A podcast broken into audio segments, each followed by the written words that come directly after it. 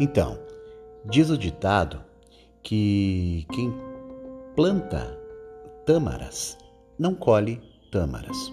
Mas como assim?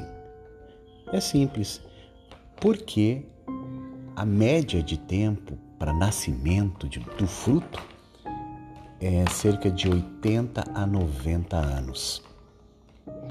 Mas olha só, uma vez um, um monge estava lá plantando tâmaras e tal, calmamente, pacienciosamente, e de repente um jovem que passava pelo local olhou para aquilo e falou: Desculpa me meter na sua situação aí, mas por que, que o senhor está plantando tâmara se o senhor já é de idade e isso vai demorar mais ou menos uns 80 anos aí para dar fruto?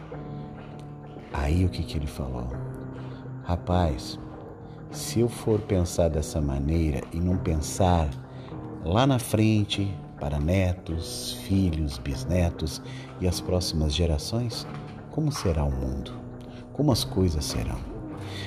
O que é que acontece é que na nossa vida, o nosso egoísmo, aquela coisa de olhar para o nosso umbigo, de ficar pensando somente na gente, no que é bom para gente, uh, vai fazer com que a gente fique pequeno, vai fazendo com que a gente seja mesquinho, vai fazendo com que a gente não cresça, com que nós tornamos, vamos nos tornando amargos, medíocres, egoístas, sem amor e com isso vamos, vamos o quê?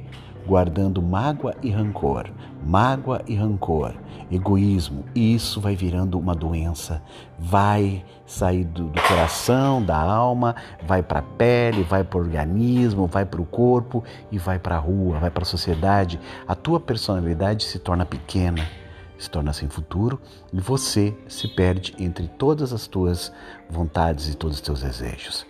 Pense no teu próximo, analise o que você está fazendo e cresça agora mesmo. Amor e paz.